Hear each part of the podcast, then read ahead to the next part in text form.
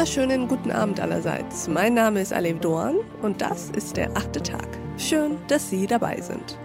Wir wollen heute über das Aufhören sprechen. Über das Aussteigen und das selbstbestimmte Ende.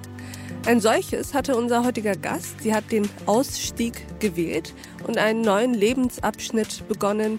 Und was sie hinter sich lässt, ist die aktive Politik.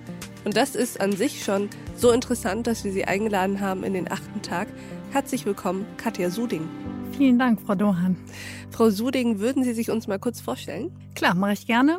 Katja Suding, mein Name, 6, fast 46 Jahre alt. In diesem Monat werde ich noch 46. Mutter von zwei Kindern.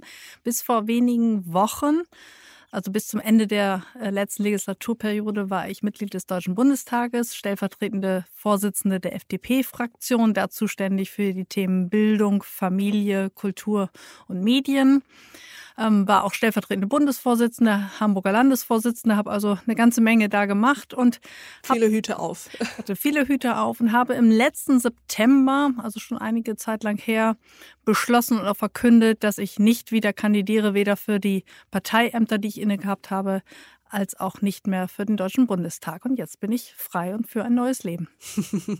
Jetzt bin ich frei, klingt sehr, sehr gut, aber lassen Sie uns doch über diese Übergangsphase und diese Entscheidung nochmal sprechen. Wieso, Frau Suding, haben Sie denn aufgehört? Sie waren ja auch, wenn ich das so sagen kann, das weibliche, starke Gesicht der FDP. Wieso wollten Sie das nicht mehr sein? Ich schreibe gerade ein Buch darüber und äh, wenn ich darf, würde ich Ihnen mal eine kurze Passage vorlesen, die ähm, sicherlich nicht das ganze Bild zeichnet, aber vielleicht so einen kleinen ähm, Einblick gibt. Wir sind gespannt. Ich setze mich mit einer Tasse Tee aufs Sofa. Ich bin an einem Tiefpunkt meines Lebens angekommen und muss mir eingestehen, dass dies nicht einfach nur eine schlechte Phase ist, die vorbeigehen wird. Es funktioniert nicht mehr, den Widerspruch auszuhalten zwischen dem, was ich, getrieben durch Muster und Konditionierungen, als vermeintliche Ziele verfolge, und dem, was ich im Grunde meines Wesens bin. Dadurch ist ein riesiges Loch in mir entstanden. Ich bin innerlich ausgehöhlt. Ich fühle mich, als wenn ich das Leben führe, das vielleicht richtig ist für eine andere Person, aber nicht für mich. Ich muss aber mein Leben führen. Es muss etwas passieren, etwas Grundlegendes, so kann und darf es nicht weitergehen.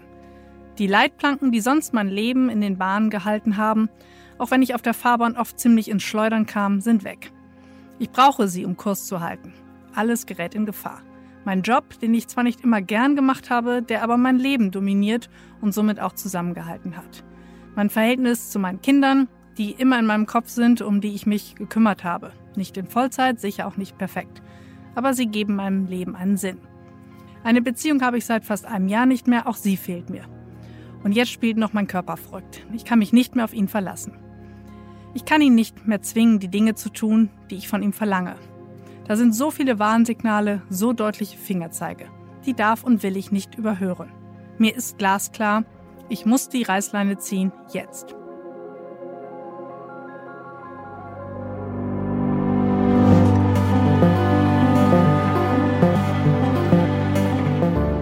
Und unser Gespräch ging natürlich noch weiter.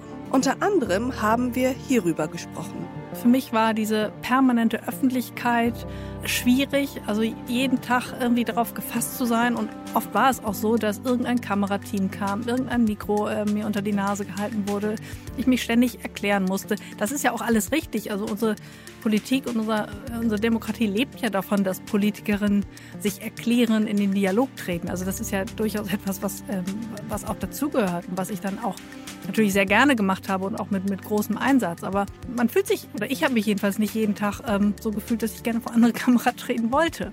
Ich empfehle Ihnen, die gesamte Folge dieses achten Tags zu hören. Auf thepioneer.de oder in unserer neuen Pioneer-App.